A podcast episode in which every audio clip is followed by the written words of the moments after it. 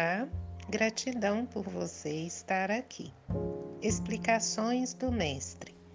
Em plena conversação edificante, Sara, a esposa de Benjamim, o criador de cabras, ouvindo comentários do Mestre nos doces entendimentos do lar de Cafarnaum, perguntou de olhos fascinados pelas revelações novas. A ideia do reino de Deus em nossas vidas é realmente sublime. Todavia, como iniciar-me nela? Temos ouvido as pregações à beira do lago e sabemos que a Boa Nova aconselha, acima de tudo, o amor e o perdão. Eu desejaria ser fiel a semelhantes princípios, mas sinto-me presa a velhas normas. Não consigo desculpar os que me ofendem não entendo uma vida em que troquemos nossas vantagens pelos interesses dos outros. Sou apegada aos meus bens e ciumenta de tudo que aceito como propriedade minha. A dama confessava-se com simplicidade, não obstante o sorriso desapontado de quem encontra obstáculos quase invencíveis. Para isso, comentou Pedro, é indispensável a boa vontade. Com a fé em nosso Pai Celestial, aventurou a esposa de Simão, atravessaremos os tropeços mais duros.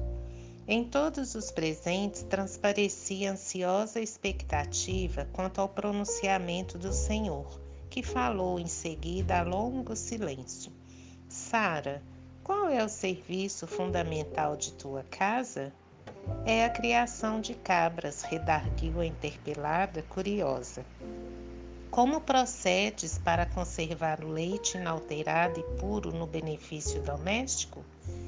Senhor, antes de qualquer providência, é imprescindível lavar cautelosamente o vaso em que ele será depositado. Se qualquer detrito ficar na ânfora, em breve todo o leite se toca de franco azedume e já não servirá para os serviços mais delicados. Jesus sorriu e explanou: Assim é a revelação celeste no coração humano. Se não purificamos o vaso da alma, o conhecimento, não obstante superior, confunde-se com as sujidades de nosso íntimo, como que se degenerando, reduzindo a proporção dos bens que poderíamos recolher. Em verdade, Moisés e os profetas foram valorosos portadores de mensagens divinas, mas os descendentes do povo escolhido não purificaram suficientemente o receptáculo vivo do Espírito para recebê-las.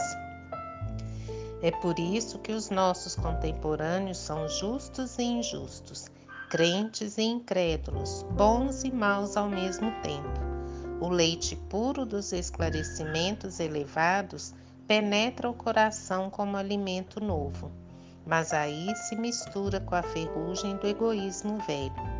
Do serviço renovador da alma restará então o vinagre da incompreensão, adiando o trabalho efetivo do reino de Deus. A pequena assembleia na sala de Pedro recebia lição sublime e singela comovidamente, sem qualquer interferência verbal. O mestre, porém, levantando-se com discrição e humildade, afagou os cabelos da senhora que o interpelara e concluiu generoso. O orvalho num lírio alvo é diamante celeste, mas na poeira da estrada é gota lamacenta. Não te esqueça dessa verdade simples e clara da natureza. Livro Jesus no Lar, Chico Xavier, pelo Espírito Neio Lúcio. Luz e paz.